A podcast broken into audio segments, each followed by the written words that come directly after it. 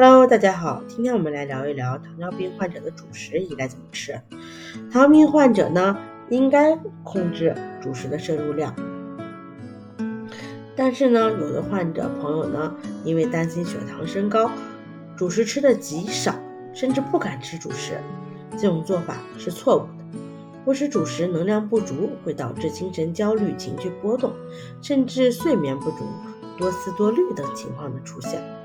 糖尿病患者呢，可以选择粗细搭配的主食，比如说呢，一份粗粮搭配两到三份细粮，可以在一顿饭按照这个比例吃，也可以三餐中一餐粗粮，一餐细粮，交替着吃。粗细搭配呢，也要考虑患者的体质。对于身形瘦弱、消化功能不好的人，要少吃粗粮；对于肥胖、体型健壮的人，可以选择稍微增加粗粮的摄入。你明白了吗？下期见哟！